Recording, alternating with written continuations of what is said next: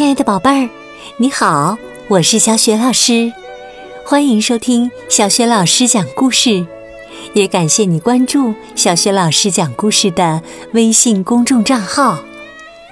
今天呢，小雪老师带给你的故事名字叫《兔皮帽子》，这是一个来自德国的民间故事。好了，故事开始啦。皮帽子。从前呐，有一只兔子特别爱吹牛，毫不夸张地说，比它更会吹牛的，在森林里啊，那是再也找不到了。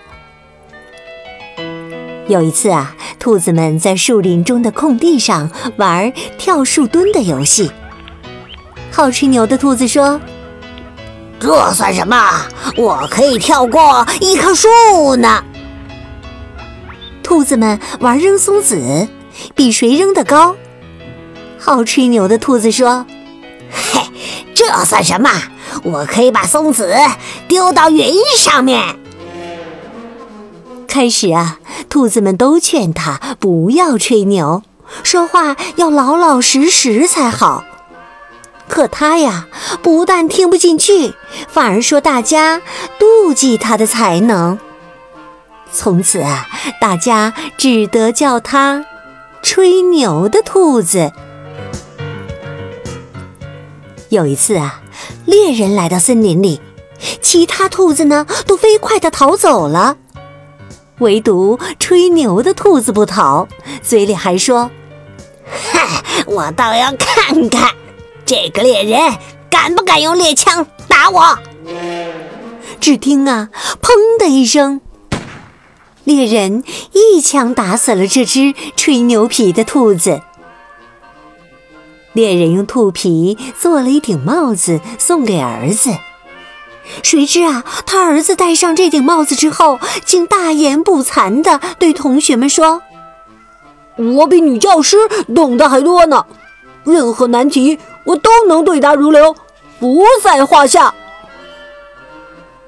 同学们都知道他平时成绩并不好，今天竟说这样的大话，都禁不住大笑。哈哈哈！同学们对他说：“吹牛皮，吹牛皮。”有一次啊，这个男孩在学校跑得太热。就摘下那顶兔皮帽子。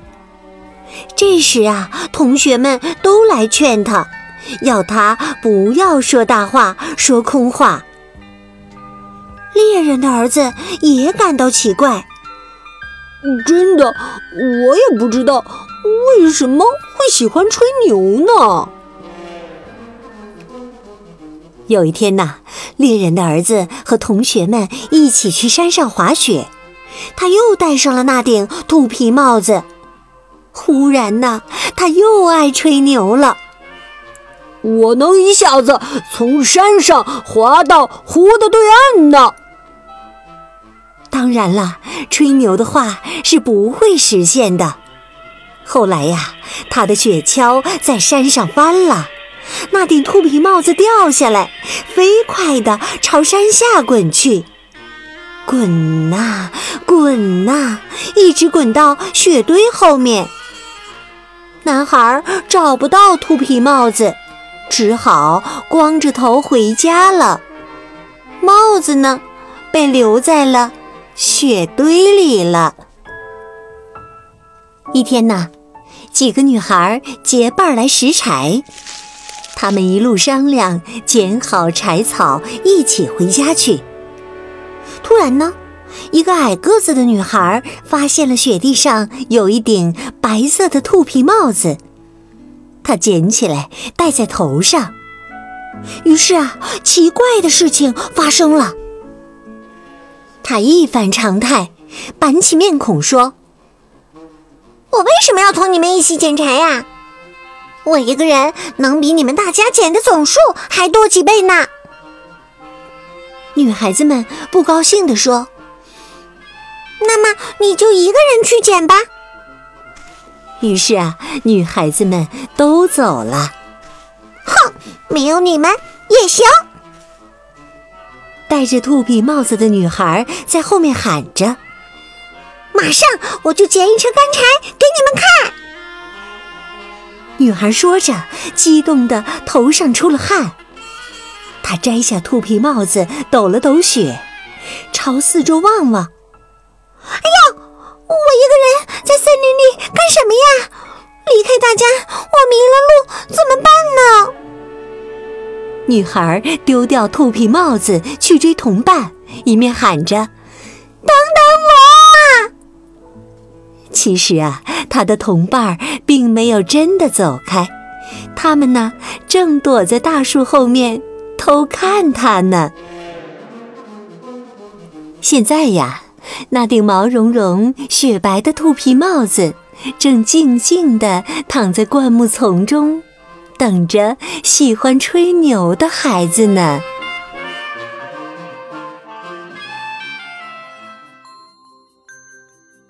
亲爱的宝贝儿，刚刚啊，你听到的是小学老师为你讲的来自德国的民间故事《兔皮帽子》。宝贝儿，今天啊，小学老师给你提的问题是：吹牛的兔子不听伙伴们的劝告。最后结果怎么样呢？如果你知道问题的答案，别忘了通过微信告诉小雪老师。小雪老师的微信公众号是“小雪老师讲故事”，也欢迎亲爱的宝爸宝妈来关注。